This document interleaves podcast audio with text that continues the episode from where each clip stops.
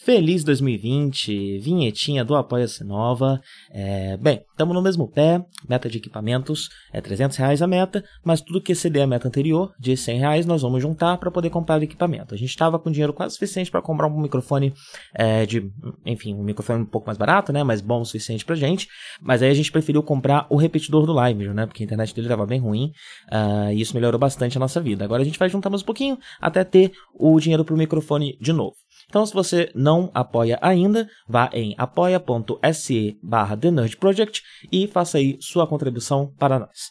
Muito obrigado, Gustavo Ribeiro, Ananinha Júnior, Rodrigo Varandas, Lucas Tavares, Felipe Sales, Mariana de Oliveira, Carol Cocumai, Danilo Zanella, Natália Marques, Adolfo Tonhete e Crestomance Tássio. Nesse e nos próximos dois ou três nerds, vocês vão perceber que uh, eu mudei um pouco a edição, estou experimentando uma coisa nova, né? Uh, os programas não foram gravados com isso em mente, então acho que isso vai ficar um pouco perceptível, né? É, mas eu estou pensando em novas formas, né? A gente deve gravar do mesmo jeito, ainda devo publicar meio que na íntegra, sem editar muito, né? A gente deve seguir um estilo parecido de edição, mas eu vou separar em blocos, né? Talvez até para a gente poder ter é, algo para geladeira, né? Um pouco de, de, de áudio ali para a gente poder manobrar conforme a nossa necessidade, né? Então, se parecer que as coisas estão meio fora de ordem, meio bagunçadas, a gente referenciando coisas que não aconteceram ainda e tudo mais, uh, bem, é só por, um, por alguns episódios, daqui a pouco a gente vai gravar com isso um pouco mais em mente. Tá certo? Bom nerd pra vocês.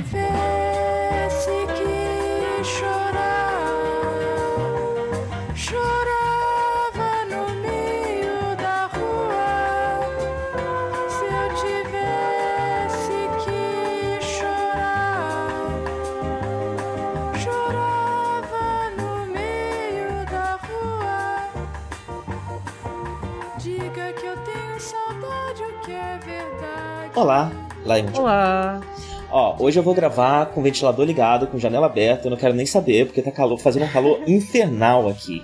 É, hoje, na verdade, é, deu uma... não, aqui também, tá uma loucura. Hoje deu uma, uma aliviada, mas tipo, ontem, anteontem, a gente tava espirrando água que a gente tinha deixado no congelador em nós mesmos para conseguir sobreviver com o ventilador pra tudo quanto é lado, enfim, tava terrível, terrível, muito quente, muito quente. E é engraçado que você olha a temperatura e tá falando que tá fazendo tipo 32 graus, mas não, não tá, tá fazendo, sei lá, 50. a uhum. gente tá sofrendo demais, né? Mas é por conta do ar quente, é, né? Eu... Das correntes de ar quente, essas coisas todas. É, eu, eu aqui tô com o ventilador um pouco mais forte que o normal também. Não sei se o ruído vai pegar. Mas não tem como deixar menos que isso. Não, o que acontece é, como o ventilador é um barulho constante, eu passo o filtro e aí o ventilador vai embora. O que acontece? Às ah, vezes aqui tá. ficam os robozinhos. No fundo da nossa voz ficam uns. Se eu ficar ah, em silêncio agora, acho que o pessoal vai ouvir. Mas fica Uhum. Mas dá pra ouvir tudo que a gente fala e não fica o ventilador fazendo vó no fundo. Aham. Uhum. É, mas bem, calor, né? Muito calor. Aí eu te cortei todas as vezes que você tentou falar, né? Conta aí. Não é só isso, muito calor também, bem quente. Quente. É, mas eu estou. A gente teve um update de saúde mental, né, pro final do, do mês passado. E eu estou um pouco melhor é, e queria dar o devido crédito a quem está me ajudando, que é o uhum. CBD, né?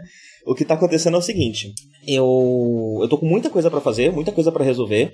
Eu tava numa situação muito complicada, eu acho que eu comentei isso a última vez que a gente gravou, que eu tava tendo crises muito frequentes, eu tava tendo crises pesadas, tipo duas vezes por semana, e crises mais leves quase todo dia. Então tava muito difícil. E, e a quantidade de coisa que eu tinha para resolver, de coisa que estava atrasada, é, enfim, eu tô num emprego que, que é, é, ele é menos fixo, né? Ele, ele, eu tenho trabalho e salários todo, todo, todo mês, mas isso depende do, do tempo que eu faço, né? Eu recebo por hora trabalhada, então é tudo muito solto e isso vai me dando uma ansiedade muito grande, né? É, e junto disso, estou num país diferente, eu ainda não sei falar tanto castelhano, eu, eu não cheguei a comentar isso aqui, né? Eu, eu me viro na rua e tal, mas eu não sei se eu consigo ter uma conversa conversa íntima com alguém castelhano, conversar sobre a minha vida, ter um amigo que só sabe falar outra língua, né? Eu não, eu não acho que eu domino a língua o suficiente para isso. Então eu precisava estudar, mas não estava estudando, já tô aqui há mais de um ano e, e não sei direito a língua do país direito. É, e junto disso o podcast, junto disso outros projetos que eu tenho, eu tenho o terreiro, é, então era muita coisa em cima de mim e tava muito difícil de sair desse buraco de, de, de crises e ansiedade por conta desse monte de coisa em cima. Aí você vai ver, tipo, dicas de produtividade, né? E aí os caras falam, tipo, ah, é, respira, né? Tira um tempo, vai relaxar. e, tipo, uhum. se, se, eu tiro um tempo, se eu diminuo a quantidade de coisa que eu tô fazendo, eu vou abrir mão de uma. De uma eu vou precisar abrir mão de alguma coisa, né? Eu vou precisar abrir mão, é, talvez, do terreiro. O terreiro não, porque é uma das coisas mais importantes, né? O terreiro e o podcast são as coisas que eu não quero abrir mão. E o, o trabalho é uma coisa que eu não posso abrir mão. E só isso já é o suficiente para me sobrecarregar, né? E aí eu tenho a questão da, da linguagem e tudo mais que eu não queria deixar de lado. Então eu resolvi deixar para lá essa ideia de deixar tudo de lado. É, diminuir um pouco o ritmo, né? É, e ainda estou ajustando para ver qual é o ritmo que eu consigo levar, mas o que realmente está me ajudando é o óleo de CBD. Para quem não sabe, o óleo de CBD é uma parte do que há dentro da maconha, a parte que não chapa. É, a maconha, ela tem primariamente, ela tem outras coisas dentro dela, né? Mas primeiramente ela tem CBD e THC, os dois são canabinoides. É, é interessante, inclusive, que o nosso cérebro ele está pronto para receber essas coisas. Existem, é, a gente não produz é, essas coisas, mas a gente tem neurotransmissores e receptores prontos exclusivamente para lidar com essas substâncias. É, e o THC é o que deixa a pessoa chapada. Uh, mas o CBD é o que tem, e, e, o THC, além de deixar chapado, também tem suas características medicinais, né? Uh, e o CBD também tem outras características medicinais, e no caso do autismo, o CBD é o que mais ajuda. Uh, e aí eu comecei a comprar o óleo. Aqui ele ainda é ilegal, Uh, mas há uma rede de cultivadores, inclusive com, com mães autistas, pessoas que cultivam para avós que têm muitas dores, né? Que também é muito útil é, para dores no corpo. É, para Alzheimer também ajuda, tem, é, é útil para uma série de coisas, né? Ajuda uma série de coisas. E existe uma rede de cultivadores aqui que uh, faz isso de uma forma aberta, até como uma, uma postura política, né? É, porque, enfim, se você parar para ler relatos sobre CBD, algumas vezes o resultado é quase milagroso, assim, tipo autistas não verbais que falam pela primeira vez, pessoas é, autistas que têm crise todos os dias e que crises pesadas, violentas, é, e que é, a, a, o CBD dá essa tranquilidade para eles, né? Para mim, o efeito que tem é como se eu estivesse colocando óleo no meu cérebro. As engrenagens do meu cérebro de vez em quando começam a ranger, começam a quebrar e, e, e se machucar, e o CBD é realmente como um óleo que lubrifica o funcionamento da minha cabeça para eu conseguir é, seguir adiante, fazer as coisas que eu tenho que fazer. Né?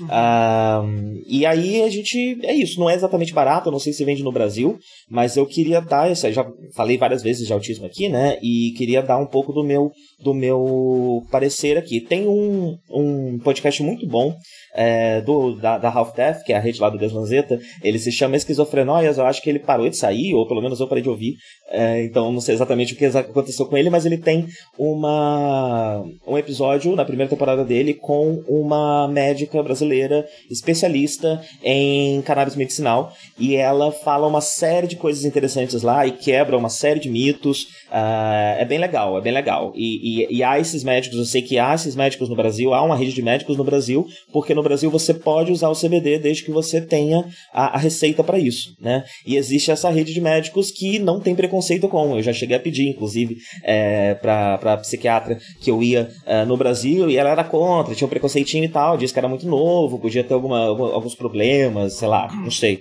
É, os estudos que, que, que foram feitos até hoje mostram que não, né? Não tem qualquer efeito colateral. Eu acho que o maior efeito colateral que eu tô tendo é sono. Se eu tomo demais, eu sinto muito sono e ele é até recomendável também para tratar insônia, né? É, você toma uma quantidade antes de dormir e isso é, te faz dormir. Ah, então eu vou botar Tô o. Precisando, porque eu tenho dormido muito mal ultimamente.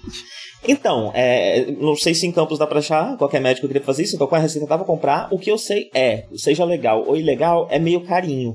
É, e é um problemaço, né? Pra mim tinha que ser um troço. É, é, é, falando sério, assim, o efeito que tá tendo em mim, eu ainda tô tendo algumas crises, normalmente à noite, quando eu já tô cansado, e depois de ter um dia muito puxado, que eu fiz um montão de coisa, tipo, à noite eu fico socialmente mais desgastado, e dependendo da situação, situação social que dá, eu tenho a crise, mas é a crise mais leve, eu não, não tenho me machucado, faz muito tempo que eu não me machuco, é, e eu também ainda tô ajustando a dosagem, né? É, é uma, inclusive, um dos motivos para você não ter isso como um comprimido, nem nos Estados Unidos que é legalizado, é que a dosagem é muito pessoal, né? Depende tanto de fatores físicos como seu peso, também de questões da, da questão que você está querendo tratar, é, e também de, de, fatores abstratos, né? Que não dá para medir, é realmente para cada um. Então você tem que ficar experimentando a dosagem para descobrir qual é a sua dosagem. E eu ainda estou experimentando, ainda não tenho certeza de qual é a minha.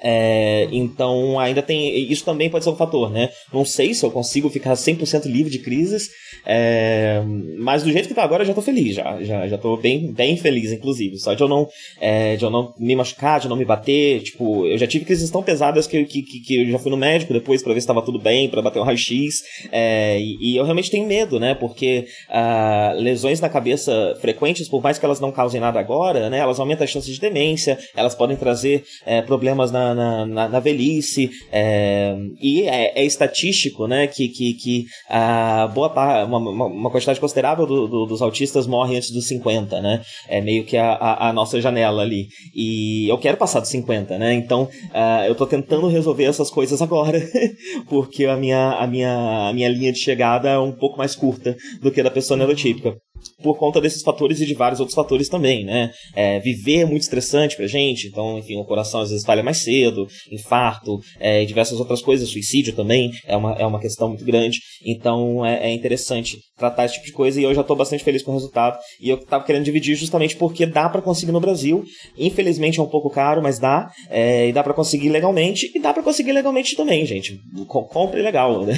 Você não tá usando uma droguinha, você tá comprando um remédio, é um remédio que devia ser legalizado, um remédio que é. devia ser legalizado e muito mais barato do que ele realmente é. É a porra de uma planta. É, e, enfim, comprem, né? É, enfim, pode ser um pouco complicado, pode ser um pouco esquisito, especialmente se você não está acostumado com, com, com, com, com corre de tráfego, com esse tipo de coisa, né? É, mas é, é, é, é, realmente um remédio muito bom. E para mim é o meu remédio. Deve ser mais complicado do que ali na favela pegar uma buchinha de 20, mas Provavelmente deve ser esquema de, é, de, de droga de boy, né? Então você tem um ah. zap, aí você chama alguém no zap, combina de encontrar no, no, num canto eu e pega lá, sei é, lá. Não, aqui eu, eu, eu, também conheço, eu também tenho esse tipo de contato aqui, mas no, na lista não tem essas paradas legais, eles só vendem.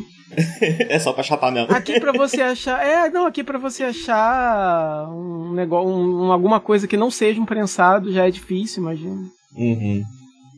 É, então é dá pra plantar, eles né? Colocam, eles colocam a, a qualidade da maconha aqui é tão ruim que eles colocam guache Caramba, pra poder tinta? o negócio ficar. É, pra ficar verde, pra poder dar, dar, a impressão que o negócio é fresco, mas se você lavar fica marrom, fica só. Meu Deus! Meu Deus, que loucura! É. É, já vi, já vi esse caso acontecendo, então é, é complicado, complicado. Mas não tem gente que Só planta galho. aí? Não tem uns contatos que plantam, alguma coisa assim, né? Porque tem, normalmente quem produz... tem, não, não, tem, mas você nunca conhece e quando você conhece alguém que conhece alguém, nunca pode apresentar, é sempre assim.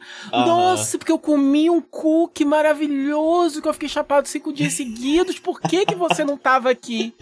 Ué, por que que não me chamou? Cara, quem foi a pessoa? Ah, já foi embora pra Pirapora do Norte, meu amigo, aí trouxe de, uhum. de, de, de Itacoaquecetuba, entendeu? Uhum. Aí, aí, não tava aqui, ou então, ah, não, é irmã do primo do meu cunhado que tá plantando, não pode dar o contato para todo mundo, mas eu vou perguntar, tá? Pode deixar, e nunca mais procura. É sempre assim. Uhum.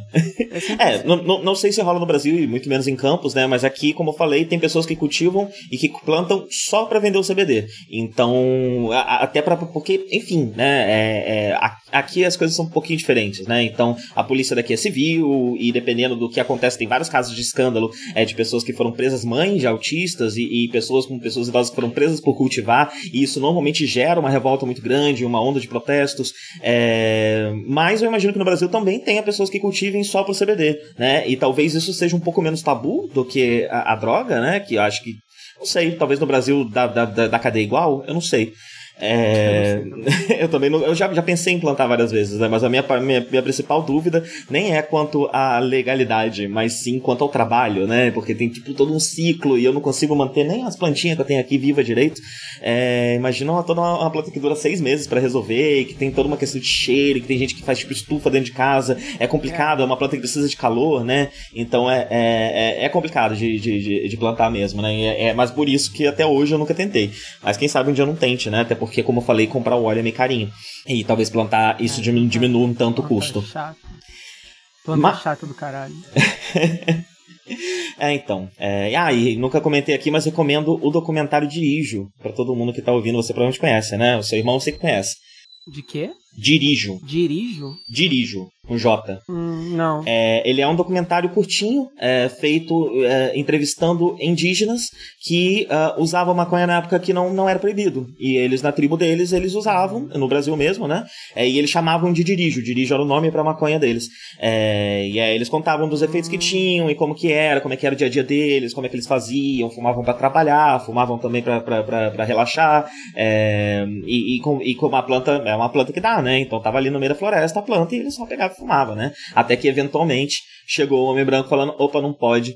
E, infelizmente, uh, os indígenas começaram a recorrer mais pro álcool, né? Tem um problema de alcoolismo muito grande dentro das populações indígenas. É, e, em parte, isso é um dos motivos, né? É, muita gente estava acostumada a fumar maconha e aí não tinha, e aí a fuga passou a ser especialmente porque, enfim, como, como eu disse, o homem branco chegou, né? Então a vida desses índios ficou cada vez mais difícil.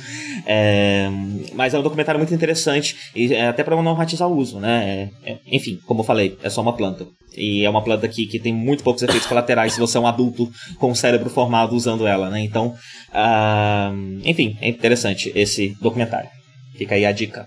Mas eu também quero falar nessa abertura, já que a gente ainda tá no Oi, é, de anarquismos e de Marx. Tem uma série. Tem, não, antes, antes de você prosseguir, tem uma, uma série no YouTube do Drauzio Varela chamada Drauzio de Chava. Ah, é muito bom também. Sim, eu, que, eu assisti. É, eu não assisti, não, mas eu vi uns pedacinhos só. Meu irmão que assistiu recomendou. E aí eu vi uns pedacinhos. E aí o Drauzio é um cara muito legal, né? Ele fala das coisas de uma forma muito, muito engraçada. Ele é um meme ambulante, né? Porque ele é muito formal e, e, e educado e, e culto. Uhum. Mas ele compra brincadeira e fala das coisas, fala falar com a galera, entendeu? Também. E mais com aquele jeito dele. Então eu gosto do contraste dele falar uma coisa, né? Inclusive ele falando, eu vi um vídeo dele fazendo tipo um recap do ano no canal dele. E ele falou, né, que se surpreendeu com os números, né? Falou, ah, não sei quantas milhões de visualizações e não sabia que tinha tanto maconheiro no Brasil assim pra assistir ele.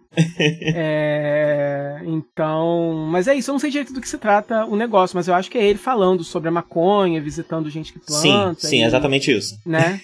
é, e é. ele fala, mas ele, ele dedica essa, essa série. Então é legal, porque. Essa é um série cara... é só sobre o uso recreativo. Ele, ele escolheu não falar sobre o uso medicinal, ele comenta no começo que tem o uso medicinal, né? Mas ele fala uhum. que ele quer falar só sobre o uso recreativo é, da droga. É, então, isso é legal porque aí você tá ouvindo de um médico que é, tem um, todo um, toda uma fama, todo um know-how, né? Então, isso é legal porque você quase não, se você for em qualquer profissional e falar disso, ele vai ficar horrorizado, vai falar Sim. que não e tal. É. Inclusive, a própria psiquiatra que eu fui, ela é contra o uso, é, e eu gostei dela, né, como profissional, mas realmente é muito difícil você encontrar essa, esse suporte, assim, de um profissional que realmente coloque o preconceito de lado e fale do negócio mesmo, como é que é, fale, né, abertamente, tipo assim, não que, que, que, te, que te incentive a usar a porcaria da favela, mas que pelo menos saiba que existe uma forma legal de usar, ainda que você não tenha acesso a um, a, a um produto de qualidade, né, para poder fazer o uso. É, porque, porque dependendo aqui na cidade, dependendo da onde você compre, é, faz mais mal do que bem, entendeu? Eu, eu por exemplo, e, parei, e não importa, não importa onde é, é sempre caro, né? é, não, e eu, eu parei de, de fumar, não tem, me fei, não tem me feito bem de forma alguma. É, ah, me deixa extremamente ansioso, dependendo da, do tempo, do local e da circunstância de com quem eu estiver. É, eu ainda não experimentei fumar assim sozinho no meu quarto sem pressão porque como o meu uso social acabou diminuindo, já, pra, aliás, acabou nulificando, não, quase, praticamente não fumo mais, é, eu não me preocupei mais em comprar, então também eu, eu nem tenho, entendeu? para fumar uhum. sozinho, pra testar, para ver se eu fico ansioso igual. É, mas eu acho que isso se deve muito da qualidade também do, do, do produto. Eu imagino que se eu tivesse acesso a alguma a um, a um produto mais, mais puro, é, talvez não acontecesse isso, né? Talvez, Mas aí eu tô talvez, falando né? só de maconha recreativa mesmo, não tô falando Sim. dessas coisas chiques que você tá falando. É, né? não, e mesmo o uso recreativo, para algumas pessoas, realmente pode dar um, uma certa paranoia, né? Varia mesmo do, do que a pessoa de pessoa para pessoa, né? É, então, é. isso pode realmente acontecer. Mas, é, como você disse, né? É um agravante o fato de você estar tá fumando lixo, né? Você nem tem maconha que você tá fumando, é só crack. É, é. é. Pode vida, né? Pois é. É, bem, e o outro update é o update política, né? Eu sempre falo aqui das coisas que eu tô, que eu tô assistindo, vendo e tudo mais. Eu ainda gosto bastante da Sabrina Fernandes. Eu sei que muita gente não gosta dela, às vezes por motivos um pouco justificados, outros não. É, mas eu acho que é, um, é uma fonte de conteúdo muito grande. É, e eu acho que é uma força de divulgação muito grande também. É, então eu continuo gostando muito dela. O Revolution uh, e o João e o Jonas, eu dei uma meada, porque às vezes a comunicação é muito difícil, às vezes eles esperam que você tenha lido um milhão de coisas, então serve muito mais para você pegar nome de autores para você dar uma lida depois, do que realmente fazer parte da conversa, porque é só um clubinho de marxistas conversando ali entre eles, falando das coisas deles, então eles esperam que você tenha lido horrores de coisas para conseguir conversar, então às vezes é difícil de acompanhar, e também a, a, alguns, alguns posicionamentos deles é, não, não, não, me agrada exatamente muito, eu gosto de ouvir, porque eu gosto sempre de ouvir eh, opiniões diferentes daqui, daqui da minha, e porém eu limito, obviamente, as minhas opiniões a dentro de um espectro que eu considero aceitável, então eu não vou ficar ouvindo o que, que anarcocapitalista e o pessoal da extrema-direita tá falando, foda-se, pessoal. É, mas dentro da esquerda e dentro de comunismos e anarquismos, eu gosto de ouvir o que, é, uma diversidade grande é, de coisas, né? Então eu continuo ah, ouvindo eles. E é, o, o, PCO também, que eu tinha comentado aqui do Rio Costa Pimenta, né? Hoje eu dei um subscribe, porque eu tava há, tipo, semanas sem, sem assistir nada deles. Porque chega uma hora que você entende todo o posicionamento político da, da, deles e aí você consegue deduzir, né? Tipo, ah, eles vão falar do que aconteceu na semana, baseado no que aconteceu na semana, você sabe que a opinião deles vai ser isso, isso e aquilo. Então, para que continuar ouvindo, né? É, mas eu ainda acho que é uma porta de entrada muito interessante. E, inclusive, é o único canal que eu tive vontade de compartilhar com meu pai. Porque a, a, a, esquerda no Brasil é muito jovem, né? Então é interessante você ter homens mais velhos, grisalhos, é, e pessoas mais velhas é, falando, porque o meu pai se identificaria com eles, né? E poderia olhar para isso e não pensar, ah, isso é uma coisa de juventude, modernidades, né? Ele poderia entender um pouco mais, até porque a linguagem utilizada também é uma linguagem é, mais parecida é, com a que ele está acostumado, né? Com, com, com, com, a faixa etária dele, com, com o corte de público que ele faz parte. Então ainda acho muito interessante, ainda acho uma porta de entrada muito interessante é, o PCO, apesar de ter todas as críticas que, se você procurar por aí, você vai falar, né? O pessoal, o pessoal por exemplo, está sempre defendendo o Neymar, é muito interessante, eles gostam muito de falar de, de futebol é, enquanto prática política, é, e às vezes é, é, o, o, o, o, ardor é, da, da, torcida fala mais alto do que a uhum. análise política. É, e várias outras coisas também, né? Quando eu falo pro pessoal, eu tô falando primariamente do Rio Costa Pimenta. Normalmente, quando os textos, principalmente do site do pessoal, são uma loucura, né? O pessoal fala umas doideiras assim, sem tamanho lá. Mas a análise da semana do Rui Costa Pimenta, eu ainda acho que é uma porta de entrada interessante para você entender uh, e lembrar o que é uma esquerda que o Brasil esqueceu, né? O que é uma esquerda sindicalista, o que é, é, é o, o, uma esquerda mais parecida com o que ela foi no passado e que uh, uh, é interessante não quebrar exatamente com a tradição, né? E sim continuar dialogando com a tradição e transformando ela. É. E a última coisa que eu gostaria de recomendar é um podcast que eu descobri recentemente chamado Canal Marx. É, o canal é com K, que é um trocadilhozinho com Karl Marx, é, uhum. e é uma, uma, uma professora que, que economista é, que está fazendo uma leitura do Capital. Eu não estou lendo o Capital, eu estou ouvindo só o podcast, mas eles estão comentando o Capital capítulo a capítulo. É, e, e eu nunca tinha alguns conceitos eu já conhecia, algumas a gente escuta falar até na escola, né? Mais valia, umas coisas assim, é, mas a, a, profundidade desses conceitos e exatamente a, a, juntar essas palavras soltas, esses conceitos meio mambembes que a gente tem na nossa cabeça é, em uma só malha, é, é interessante para entender de onde vem é, é, é, essa, essa, essa tradição, né? De onde vem o marxismo, do que exatamente está acontecendo e, e, de onde vem a, as coisas que hoje em dia a gente chama de esquerda, né? e, e é uma análise o, o, Capital é uma análise do capitalismo, né? Não é um livro sobre o socialismo. Ele é um, uma análise do funcionamento do capitalismo é, e das coisas que o capitalismo precisa para a máquina do capital continuar girando, né? É, e acaba é muito interessante. E para comparar com isso, eu achei interessante até fazer uma, uma, uma uma. Não, não sei a palavra que eu quero usar, não. Mas eu tô, eu tô lendo um livro da Emma Goldman.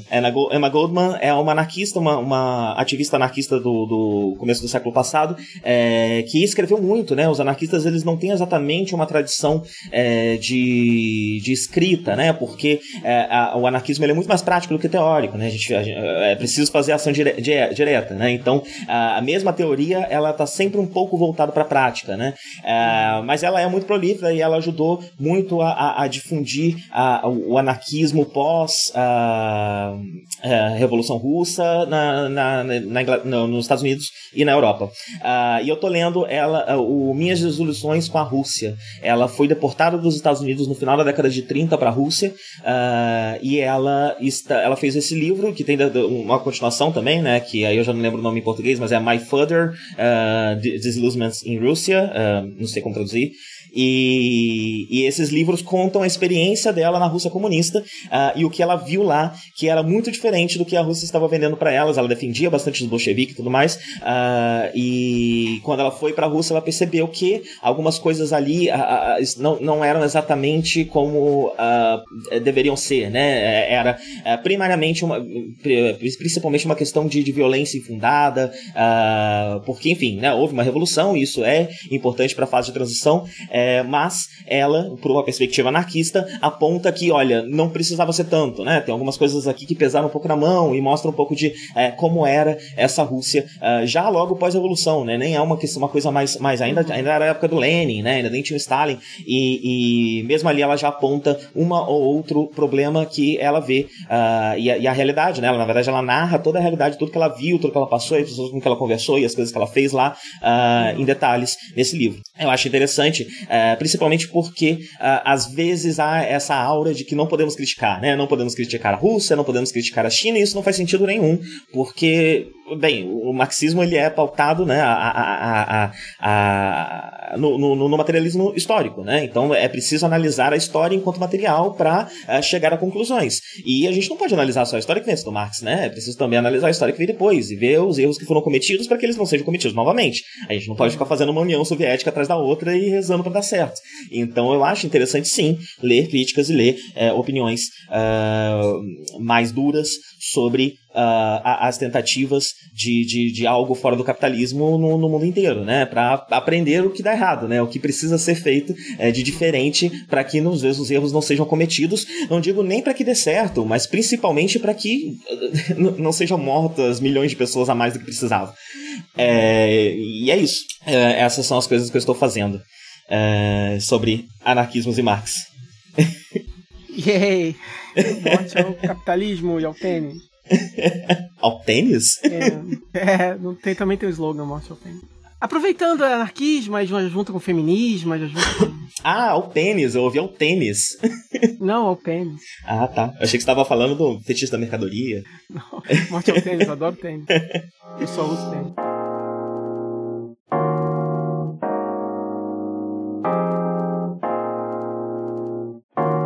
Bem, vamos falar de Doctor Who? Vamos. Vamos.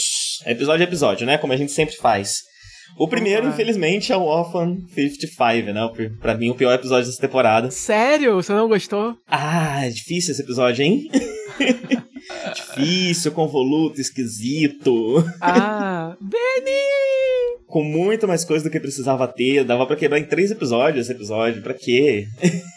eu é, enfim, eu, eu, eu, eu, gostei da premissa. Eu acho que é um episódio que. Enfim, é um episódio que lida com mudança climática, né, e uma terra pós-apocalíptica em que, é, por causa de, de mudança climática e guerra nuclear e coisas assim, né, tudo, tudo foi para pro, pro saco e o, os descendentes dos humanos são umas criaturas lá bizarras. É, tá todo mundo reclamando, dizendo que esse episódio é preachy, né, que esse episódio é muito na cara a mensagem, porque no final a doutora faz uma faz todo um discurso para só falta olhar para a câmera e falar com a gente, né? É, é, ela faz isso, né? não, ela não olha para a câmera, mas ela fala com os companions e é bem assim. E aí a galera tá chorando muito porque falando que poderia ser mais sutil. É... Eu não me importei, porque eu acho que pelo menos a mensagem é importante. Mas eu acho que. A única coisa que eu não gostei desse episódio foram as criaturas em si. Eu acho que é um pouquinho, ficou um pouquinho tosquinho, principalmente os dentes. Parece que dá pra ver que é de plástico e tal. Não gostei muito do design das criaturas. Eu achei que, que não foi muito memorável. Não foi um design muito memorável. E a execução foi um pouquinho barata. Mas eu gostei do visual, eu gostei do hotel onde eles estão, eu gostei da terra, da terra lá pós-apocalíptica, aquele carro que eles estão eu gostei dos ambientes, assim, eu achei que visualmente, tirando as criaturas, foi um episódio legal e um episódio que consegue, eu acho, na minha opinião, é, equilibrar bem o elenco grande que ele tem. Todos esses episódios. Ah, você achou? Eu achei tudo muito exagerado. Eu achei que tinha, tinha coisa demais, justamente por ter personagens demais. Uhum. O episódio traz assuntos demais uhum. e aí ele é, ele é uma montanha russa de loucuras, né? E mas essas loucuras mas elas não... todos os episódios estão assim essa temporada. Todos eles estão trazendo, todos eles estão, eu acho que é, todos os episódios. Aí acaba que alguns são mais bem sucedidos que outros. Mas todos os episódios estão trazendo uma gama imensa de personagens não, é, sim, com certeza. Tanto que a gente vem falando disso aqui. De... Mas é. eu acho que de todos, esse é o que trata pior. E, trata uhum. isso da pior forma, né? Uhum. Porque são muitas informações, muitas reviravoltas, muitos assuntos. É tanto assunto que eu não consigo nem lembrar. Eu lembro que tem outros plots além desses da Terra, outros dramas, outras coisas acontecendo.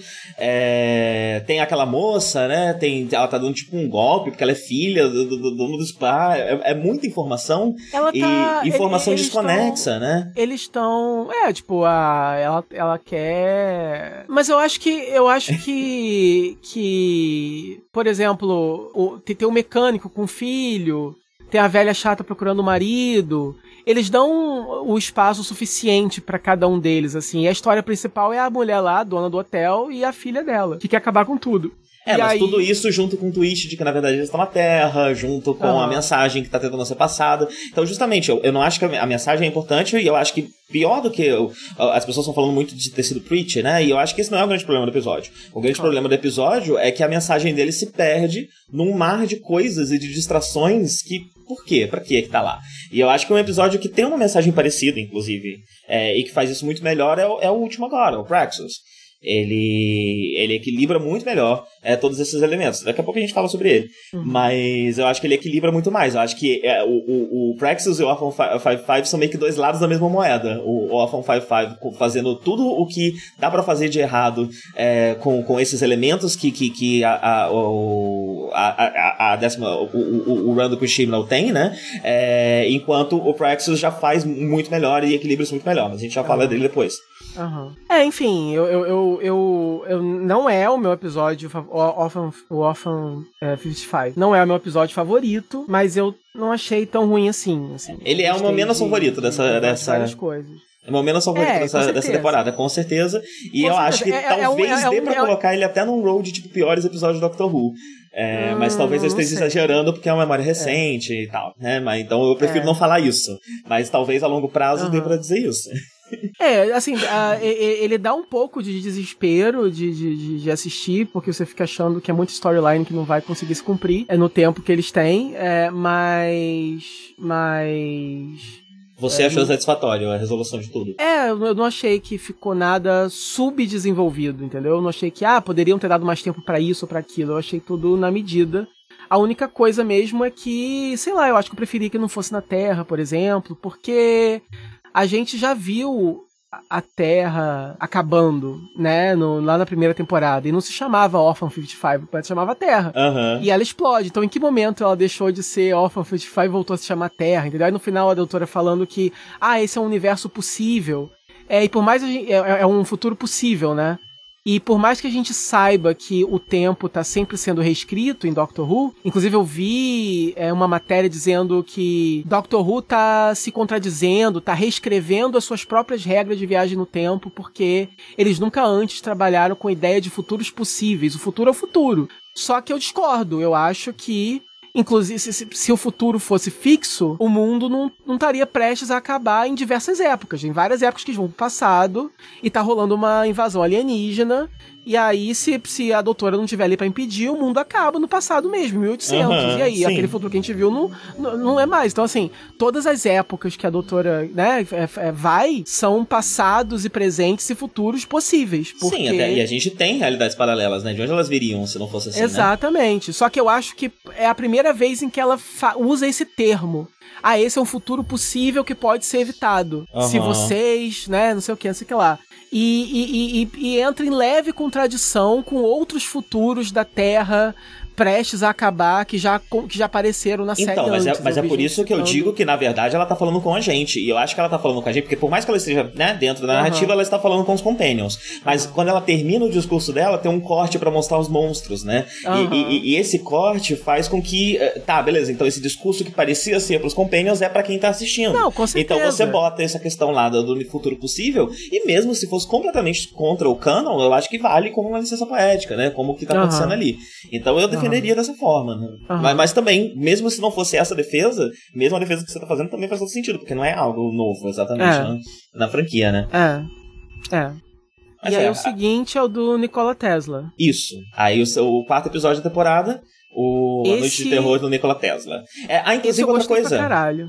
Ah, ah. E, e, para pra reparar também, né? É, uma coisa, né? Eu não sei se eu vou lançar todos esses, é, esses reviews dos episódios juntos, né? Mas agora, ah. nesse momento que a gente tá gravando, a gente já assistiu até o sexto episódio da temporada. Para pra, acabei de perceber algo que eu não tinha percebido até agora. Todos os episódios estão na Terra. É, eu vi, eu vi uma Até agora. também. Por que, que, por que, que essa temporada tá tão Earthbound? Por que, que tá sim. tão preso na Terra? Todos os episódios estão na Terra. É, sim. É... Mas o Nikola Tesla eu gostei bastante. É, até quando eu assisti ele, tinha sido o meu favorito da, da temporada, até então. É, a, a, as criaturas, né, é, compararam muito com, com o Arachnos, do, aquela aranha que aparece no, no episódio do Tenant.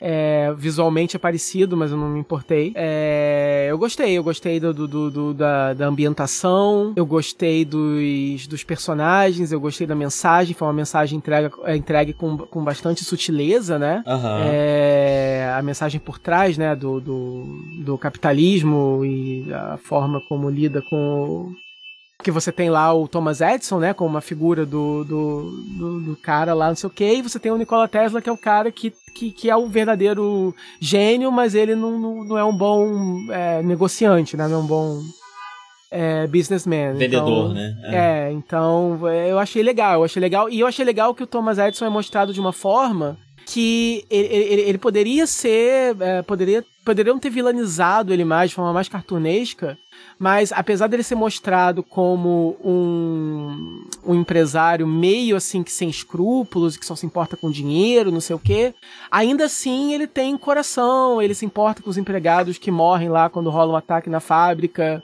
Ele. Uhum ele, de certa forma, também não. É, é, é, é, bem tridimensional. Ele não é mostrado também como um cara, tipo assim ele é mostrado como um cara que gosta de ganhar dinheiro, mas não necessariamente ele é um monstro por isso. A situação é uma merda, né? É, não necessariamente ele é um merda, mas a situação faz com que uh, ele, se colo ele se coloque numa posição que, é, que acaba sendo uma merda pro Nikola Tesla naquela situação ali.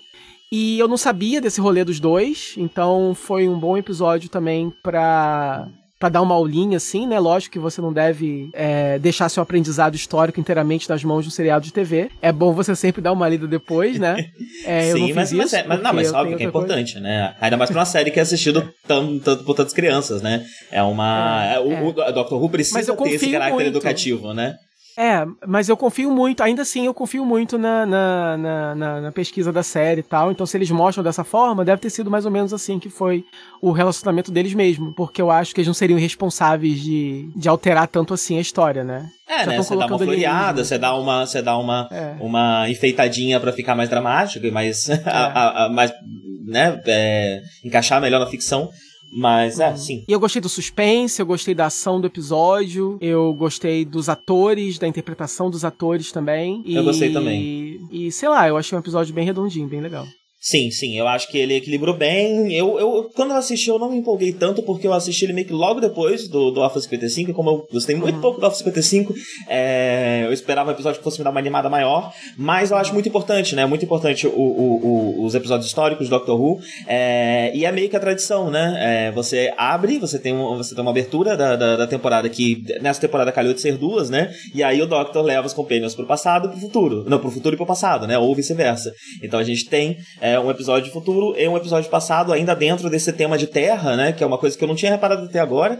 É, e é interessante a gente ter a, a, uma temporada presa na Terra quando é uma temporada que vai falar tanto sobre quem é o Doctor e sobre o relacionamento do Doctor com Gallifrey, né? É, e a Terra é, de certa forma, uma segunda casa pro Doctor, então é, eu acho que que, que, que, que, talvez o final da temporada vá até um pouco para esse lado, é, e talvez por isso estejamos tão presos na Terra. É, no, no, enfim, vou deixar pro próximo episódio, o que eu ia falar agora. É...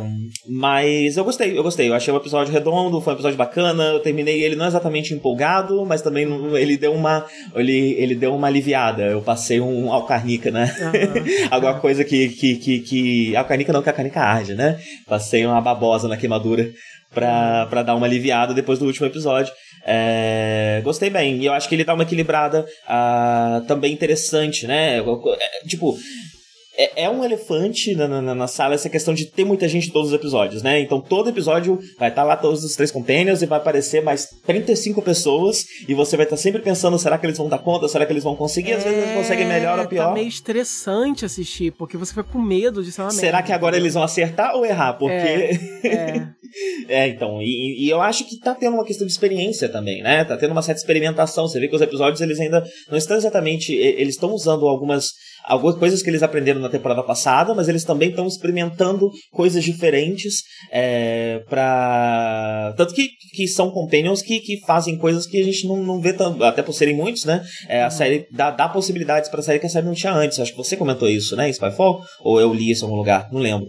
É, mas por exemplo, a gente vai ter episódios mais para frente que eles estão cada núcleo, cada parte dos companions em um uhum. canto diferente do mundo, né? É, então e se é dá como uma deve ser para justificar essa galera toda, né? Então, uhum. Inclusive, é, como eu falei, eu, é, ainda, ainda é uma constante, eu ainda acho. É, essa combinação. Não, não é que eu desgoste dos Companions, mas essa, essa configuração deles juntos eu não gosto muito. Se fosse só um ou só outro, né?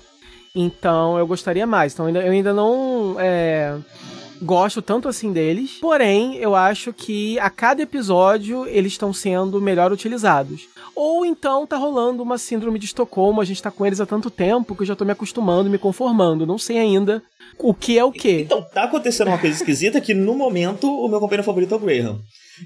Sim, não, ele é ótimo. Ele, eu ele, acho é, que. É, ele tem comentários engraçados, mas ele sim, tem sempre um conselho para dar para alguém. Sim, eu, eu acho, acho que, que, o único que sobra mesmo, que eu, eu, eu já falei da outra vez, né?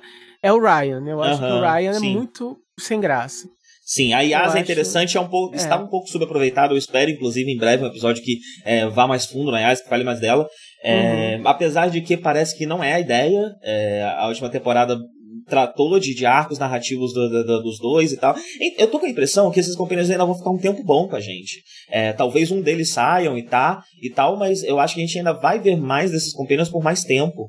É, porque a, a série tá, não, não tá não tá dando a devida atenção para eles como deveria, né? A gente tem, eles fazem muitas coisas, temos coisas da ação e tal, e eles têm a personalidade deles e tudo mais, mas eles não têm exatamente um, um arco de desenvolvimento narrativo, né? É, o Graham eles e o Ryan são... tiveram na primeira eles temporada. São, eles são ma... companions mais old school, né? Como era uh -huh. mais na série clássica. São Sim. literalmente uh, o personagem humano tá junto com o Doutor na aventura, não necessariamente tem um arco, nada. Deram um arco é, de. o arco do relacionamento do, do Gray e do Ryan na primeira, né, na temporada anterior, só que agora eles não tem mais. É, é até, pra, até, pra, até pra servir de transição entre o relacionamento Doctor Companion que estávamos acostumados depois de 11 temporadas, 10 temporadas, né? É. E o que a, a, a, o, a do Tiberon tá tentando fazer com eles, né?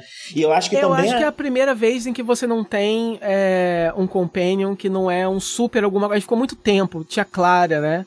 Uhum. Ah, que, que, que era uma super, super heroína, uma super companion e tudo era sobre ela. E aí depois você teve a Bill, que era mais tranquila, mas a própria Bill teve toda uma trama no final e também virou tipo um super ser, né?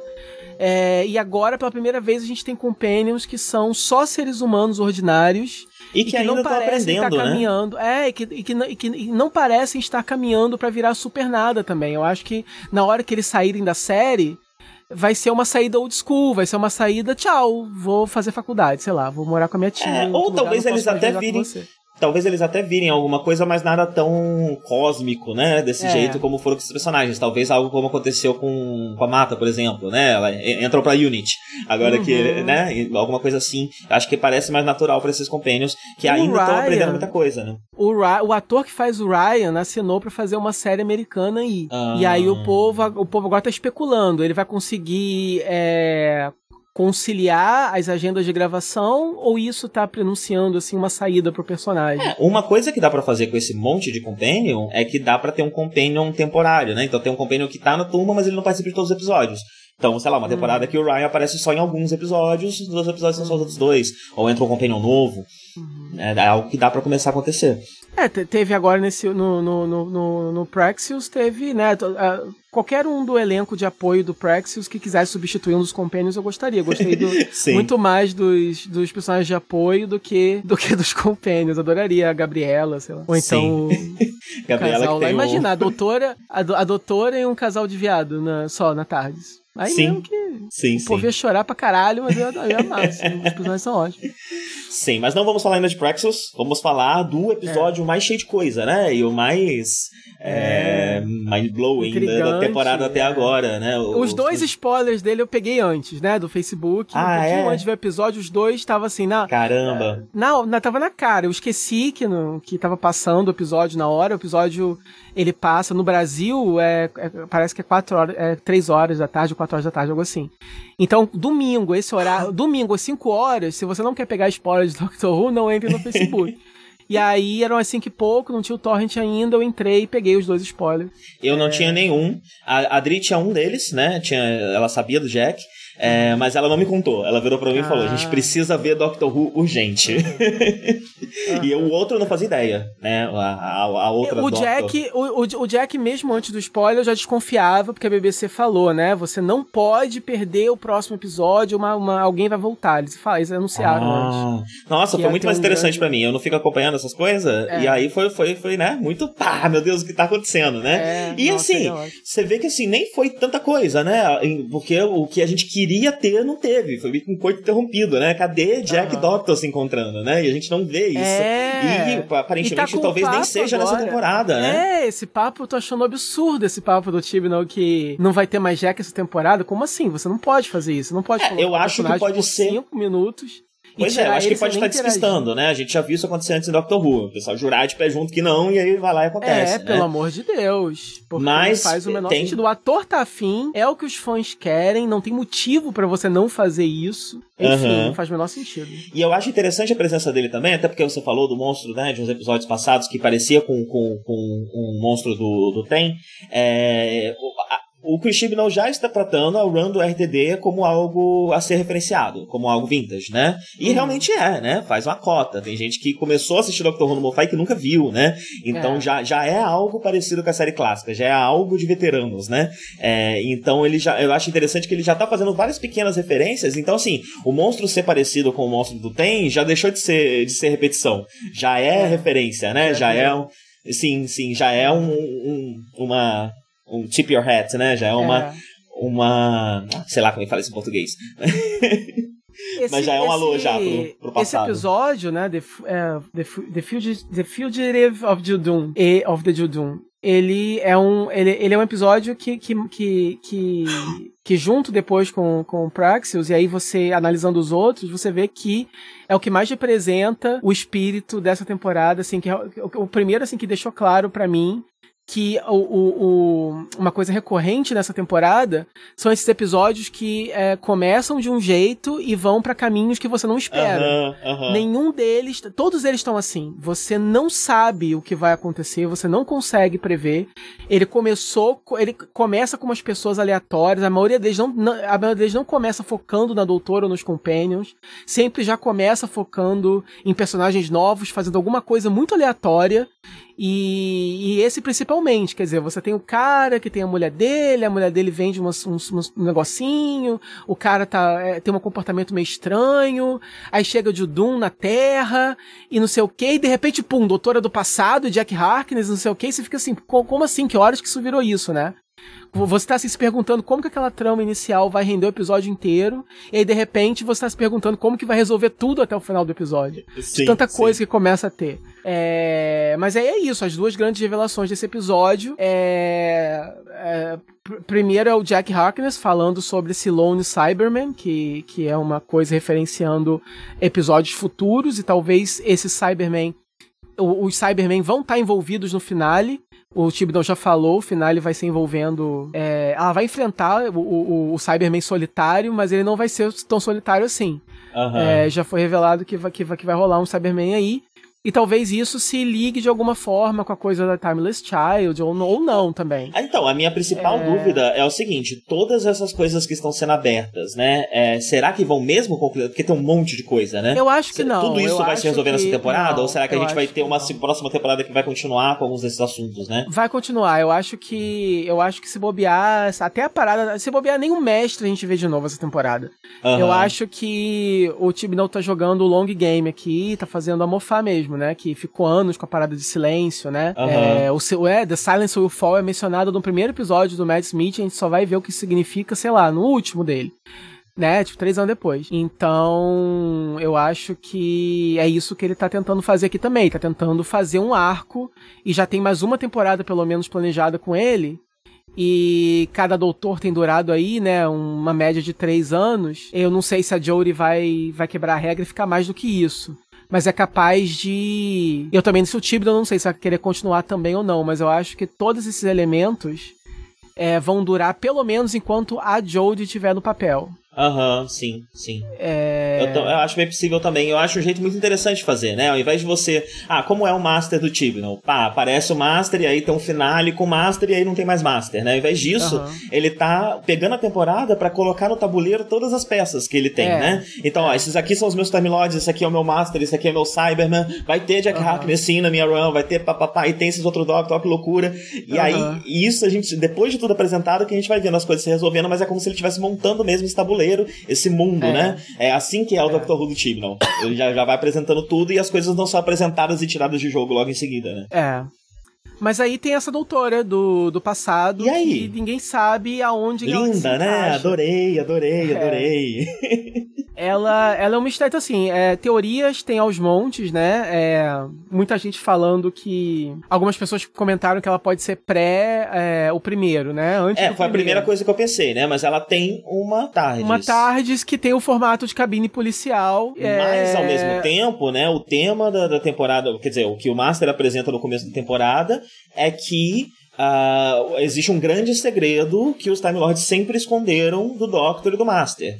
Então, será que esse segredo não pode ter algo a ver com isso, né? Sei lá, na verdade, é, a, a origem falam... do Doctor é uma memória implantada, alguma coisa assim, é, né? É, e, e, tem um... Tem, as pessoas estão referenciando um episódio antigo, inclusive esse episódio eu vi. É um episódio do quarto doutor do Tom Baker, do Cachecol, em que ele começa a ter visões, né, das vidas passadas dele. Então tem, tem, tem os rostos dos doutores que vieram antes, e tem um monte de rostos que a gente não sabe uh, qual é. Isso nunca uhum. foi explicado. Em entrevistas, os produtores na época falaram que a intenção deles era deixar implícito que o primeiro não era o primeiro, né? É, uhum. Ao mesmo tempo, ao mesmo tempo, o primeiro não ser o primeiro causa uma série de, de problemas, porque o, a gente já viu, a, a gente já viu o número certinho de, de regenerações chegar ao fim. É, se, tive, se, teve alguma antes, então esse número era para ter acontecido. É, a, a, última regeneração era para ter acontecido antes. Ah, pode ter sido todo um set de regenerações que depois foi apagado da memória do, do doutor, beleza, mas como eu falei, a, essa, essa nova doutora ela tem uma TARDIS no formato da cabine policial que, que é do primeiro. O primeiro disfarçou a TARDIS assim pra ficar escondido na Londres da década de 60 e ficou e quebrou ali na mão dele, né? A gente não tem notícia de que ela era uma cabine policial antes disso. Ou será que era? Pode ser que uhum. fosse, não sei. Sim. Uma sim. outra teoria também é que é uma doutora que viria entre o 2 e o 3. E aí eu fui no é, YouTube. e ver. ela tem o um quê, né? As roupas dela lembram um pouco do 3, então um pouco da personalidade é. dela. É, ela é. tem o quê do, tre do terceiro, né? É, e, e, e é uma. E, e, pra que, né, assim, o 2 ele foi forçado a regenerar e foi posto em julgamento pelos Time Lords e forçado a regenerar pro, pro 3. E aí o terceiro doutor fica preso na Terra, né? Trabalhando pra Unity. É. E a gente nunca vê, quando você. Eu fui, eu fui no YouTube ver essa regeneração para ver por que, que o povo tava achando que dava para encaixar ali. E você nunca vê um mudar pro outro. Uhum. Você vê o segundo doutor. É, a regeneração dele começa a fazer umas caretas e começa. Você vê uma espiral, assim, de várias faces dele. E a câmera vai afastando, vai afastando, ele some. E aí, na, no, no, no, primeiro episódio do terceiro doutor, ele a, a, tá à tarde, a porta abre e ele cai no chão já como o terceiro doutor usando uhum. as roupas do segundo. Uhum. Você pode inventar que ali rolou uma é, regeneração. É. Meio forçado, né? Ali. E difícil de explicar como é que. Nossa, a série vai mostrar, né? A cena do, do segundo, cena do terceiro. É complicado, né? É, é, é, é um pouquinho mais. Seria um pouquinho mais é, é, é, forçação do que dizer simplesmente que ela veio antes do primeiro. Eu preferia a explicação. É... Mas é porque essa doutora também ela tá trabalhando pros Time Lords, né? Ela tava em alguma, ela tava em alguma missão pros Time Lords e, e se escondeu. É... Então, e, e, aí como o segundo doutor tava em julgamento, talvez o povo falou, ah, talvez ali eles tenham ter regenerado para ela, obrigaram ela a trabalhar para eles por um tempo, ele tava achando escroto que ele tinha que fazer, o que ela tinha que fazer, e aí ela se escondeu por causa disso sei lá.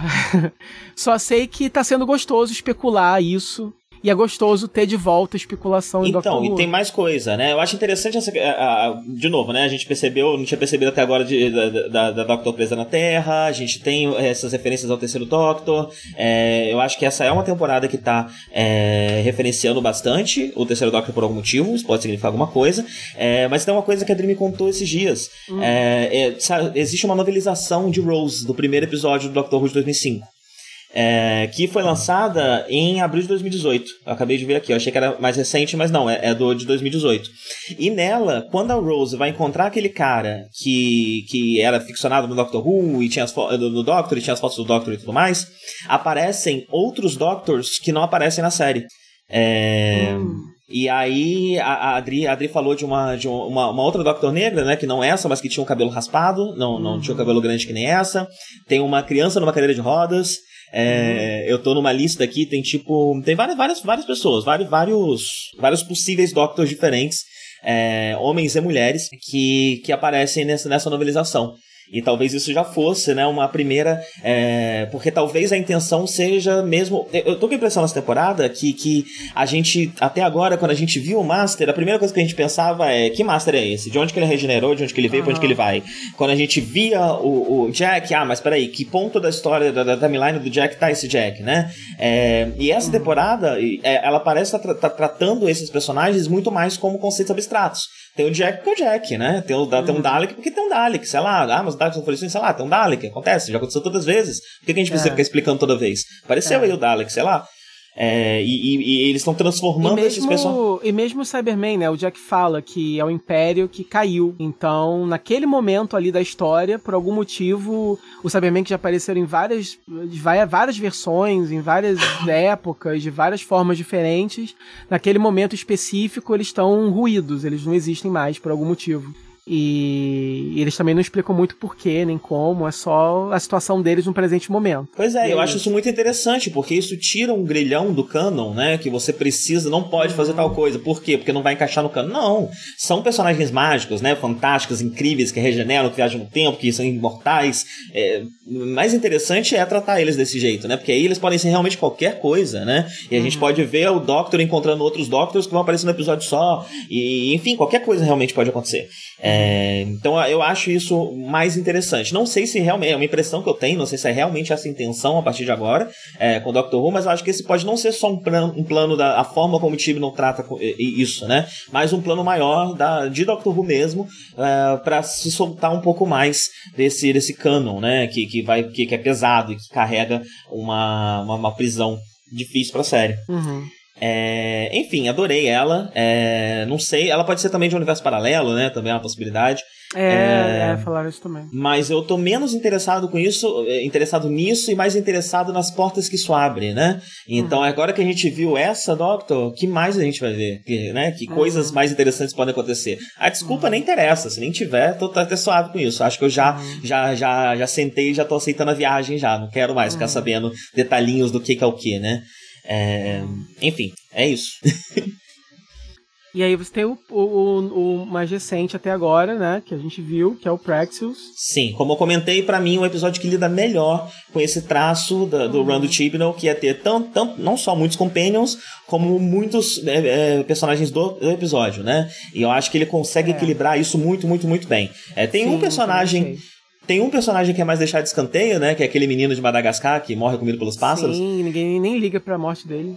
Sim, é. Então, se for pra dizer que esse episódio tem um problema, é que todo mundo lida com as mortes de uma maneira muito leviana, né? Tanto uhum. que o uhum. Graham até faz piadinha com a Gabriela no final, sendo que não faz nem dois dias que ela perdeu a melhor amiga, né? Exato. melhor amiga. Ela se conforma, é. ela se conforma muito rápido. Inclusive, a garota que morre é brasileira. Ah, é. A, a, Gabriela é portuguesa, né? A atriz, a gente, a gente pesquisou também. É, é, tinha visto é. isso. E, e eu fiquei triste, porque eu achei que a brasileira que fosse sobrar, né? Mas a brasileira tem duas falas e morre. Uhum, e é, é a que é. fica, a Gabriela mesmo. Mas eu acho que ambas as personagens. Infelizmente bolsonarista, né? A Gabriela. Ela é? É, tá andando por aí com a camisa do CBF. Quem faz isso hoje em dia, ah. ou tá tendo jogo, ou é bolsonarista. É verdade, reparado. que pena. Inclusive, eu diria. É, enfim, não sei nem se dia de jogo o pessoal vai vestir mais. Tá Vou perigoso. esperar a Copa aí pra ver. Tá perigoso. É, Infelizmente, mas eu acho que as duas personagens são, elas são para ser brasileiras, né? Porque Sim, sim. Ela fala portu... ela tá com a camiseta, né, do, do Brasil e ela fala português diversas vezes. Talvez brasileiras que, que moram em um país de língua inglesa, porque ela, o canal delas é o nome é inglês, né? É. é. e elas falam inglês muito bem, então eu acho que a intenção é que são brasileiras que moram em um país de, de, língua inglesa, nos Estados uhum. Unidos, na Austrália, na Inglaterra, algum lugar. Uhum.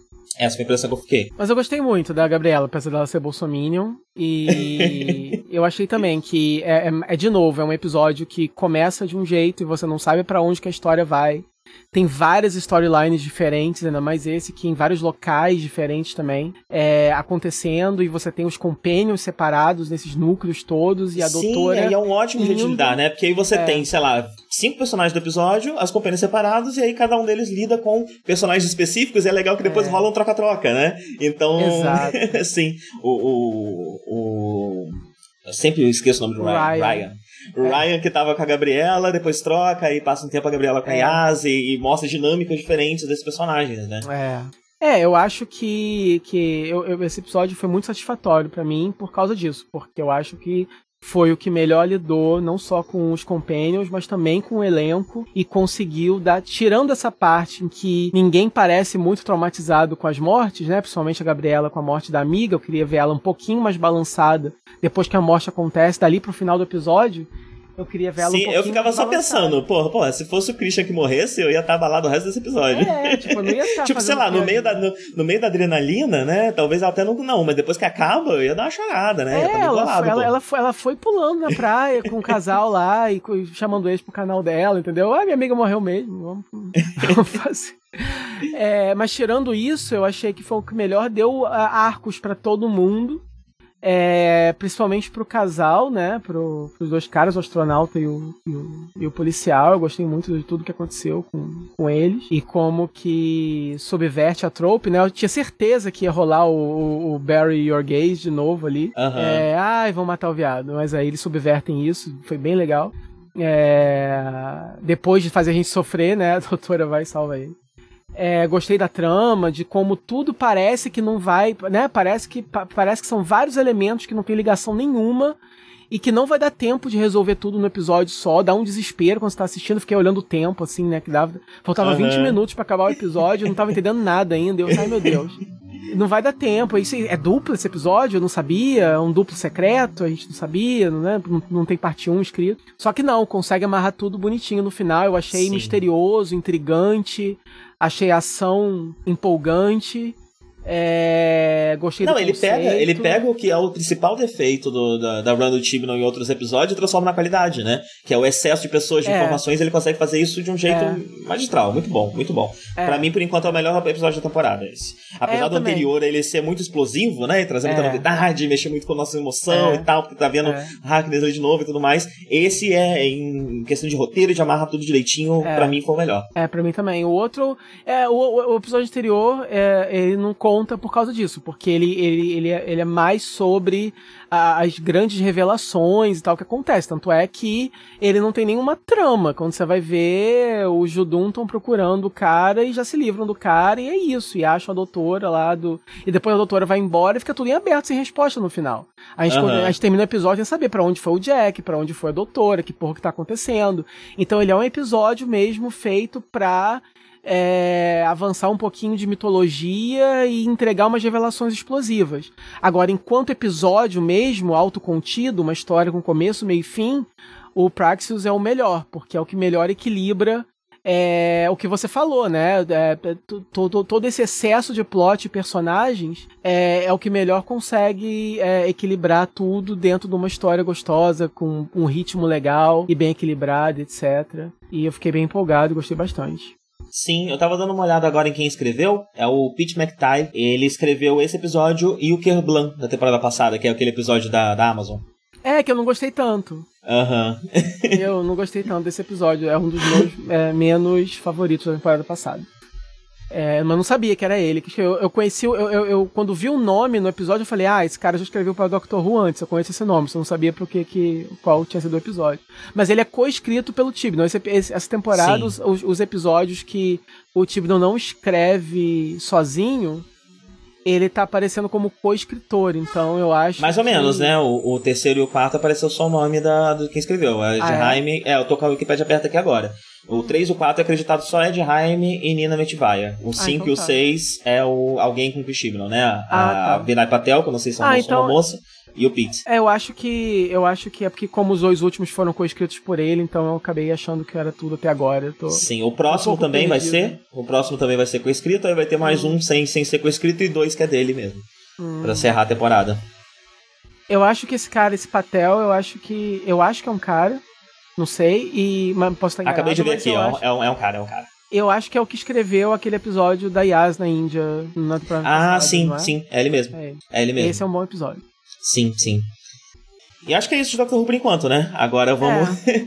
vamos esperar o resto da temporada e a gente comenta. O que acho que dá pra dizer até agora é que ah, no meio de uma segunda temporada do, do Tibnall a gente já entende o que é o Doctor Who do Tibnall, né? Então É. ele gosta de trabalhar com muitos personagens, é, ele gosta sempre de fazer uma crítica social, todo episódio É. tem umazinha, mas Algum mais, mais, mais, social barra político. sim, barra mais proeminente, ao menos proeminente tá lá. É. Sim. É... E, e. E é isso, né? Ele, ele tá. E agora nessa segunda temporada a gente tá percebendo que aparentemente a intenção dele é apresentar tudo pra depois trabalhar tudo, né? É, Então essa tá sendo uma temporada muito explosiva, não sei se vai ser sempre assim, né? Mas muita informação sempre, também tem isso, né? Já era uma característica da temporada passada e nessa tá ainda mais forte. Os episódios acontecem sempre muita coisa o tempo inteiro, né? É, E é isso, eu acho que a, a- série ainda tá ajustando e aprendendo a trabalhar es- essas características, né?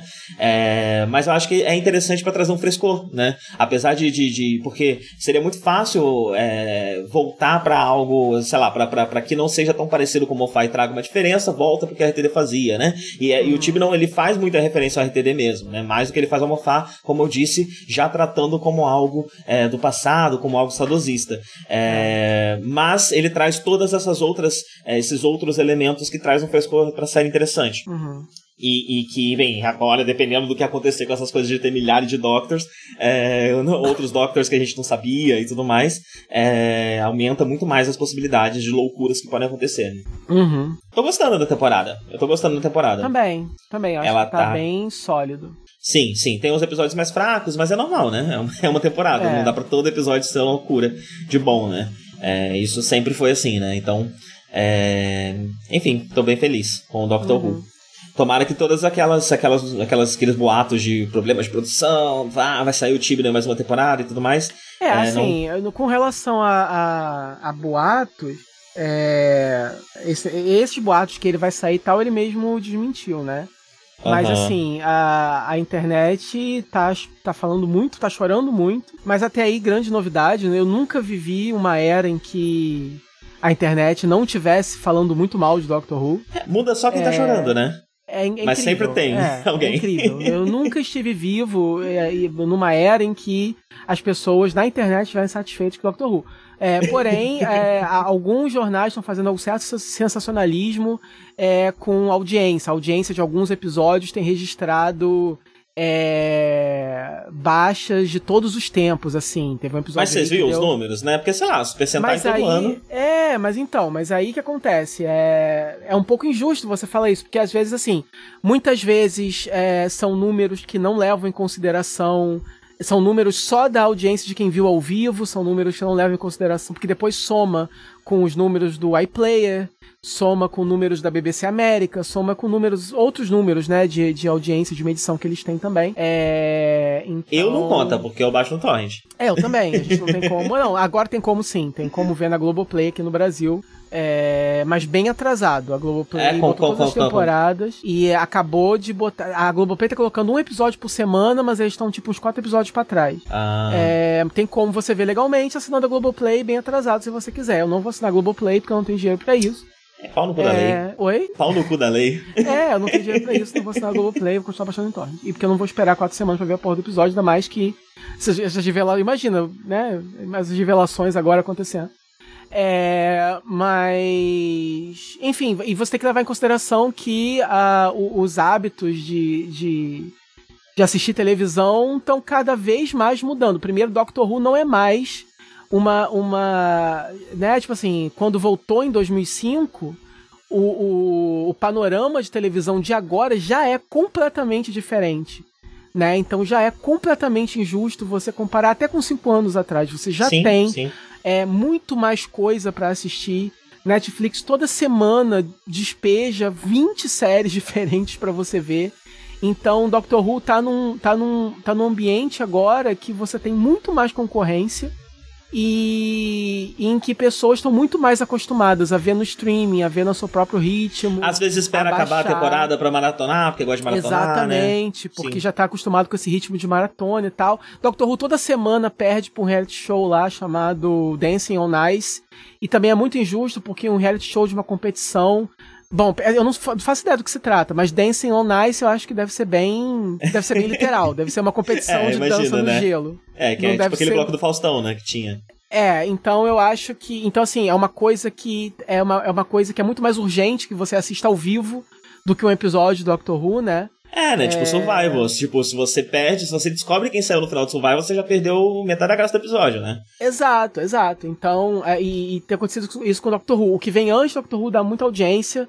Todo mundo muda de canal, vê Dancing on Ice e volta pra assistir é, Call the Midwife, que é o que tá passando depois do Doctor Who agora. Então, o que vem, o- o- os programas que vêm antes e depois do Doctor Who estão com audiência muito alta.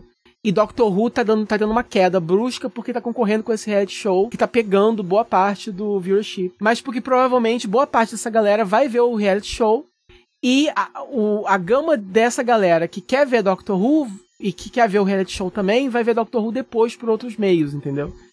Então, É, tem uma outra a questão também, né? Tanto, eu acabei de dar uma pesquisada sobre o que é esse Call the Midwife, né? E é uma coisa de época, mais séria. Então, assim. Muito mais tanto o- família, muito mais. É, então, exatamente, Muito mais dona né? de casa. Sim, É. pois é. Pega Não, um sim, público mais sim. velho. Não, sim, Call the Midwife é tipo uma série ultra popular e que, e que é um drama de época, então é, é totalmente, é tipo uma novela, né? Então é totalmente, tem um apelo é, é muito mais é, é, ma- ma- maciço do que, do que Sim. Doctor Who. Podemos até dizer que Doctor Who é a novela das sete do, da BBC nesse É. momento. É, é, É o Kubanacan.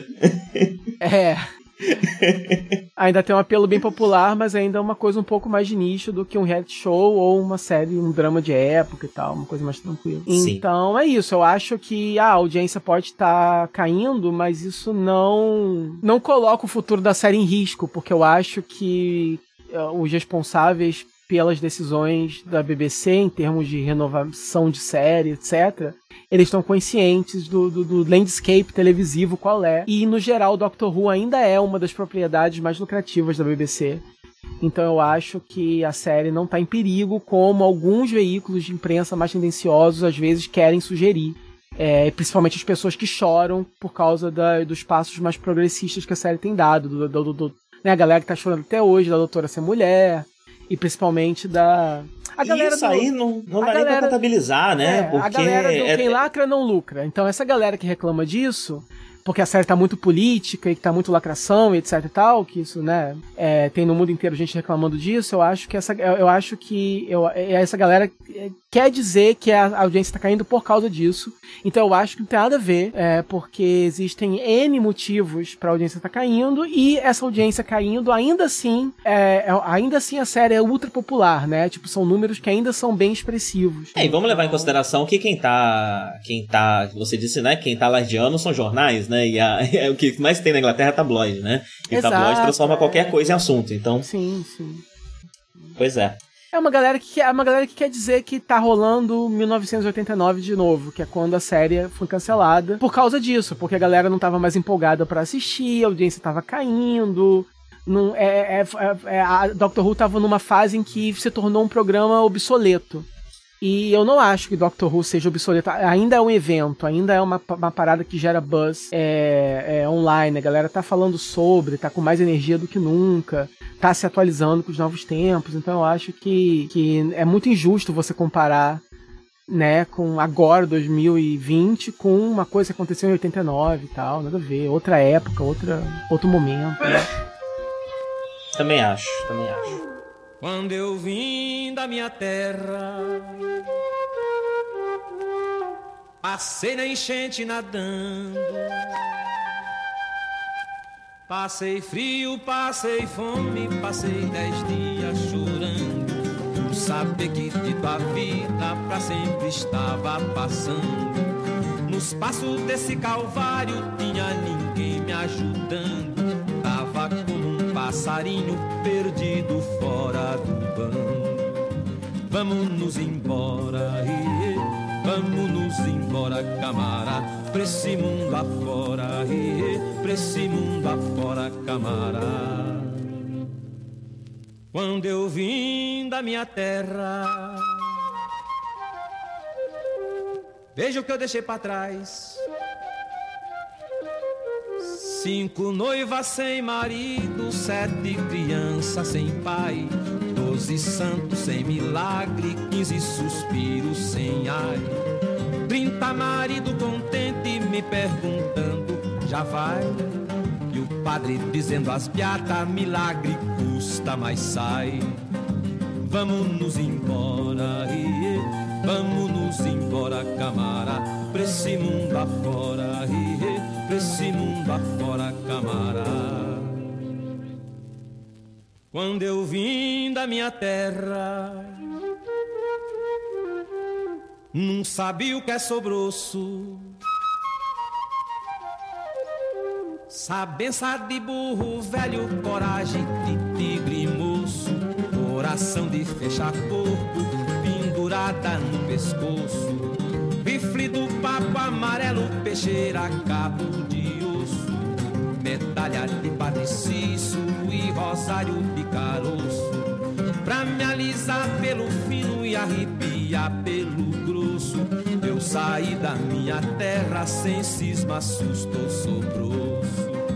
Vamos nos embora, iê, vamos nos embora, camarada. Pra esse mundo afora, iê, pra esse mundo afora camará. Quando eu vim da minha terra, vim fazendo tropelia.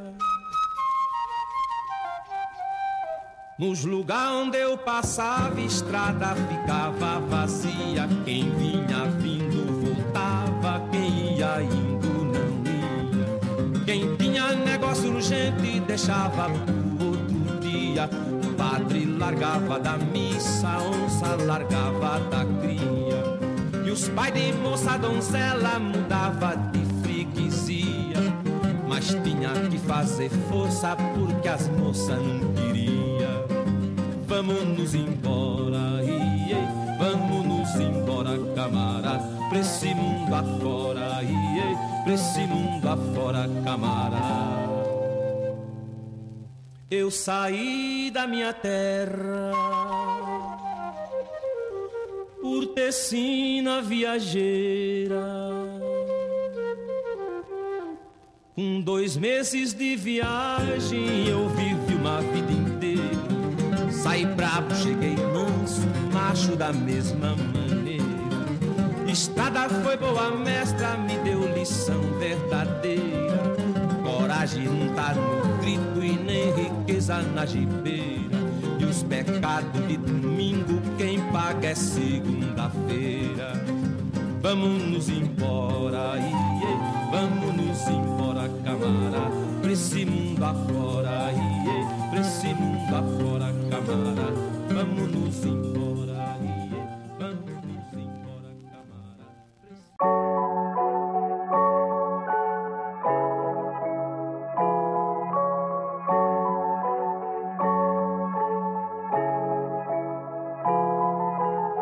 Nord Report 64. A. Gravado em 5 de fevereiro de 2020 e editado em 9 de fevereiro de 2020. Participantes: Darkonix Live Tenor de Project www.jcast.com.br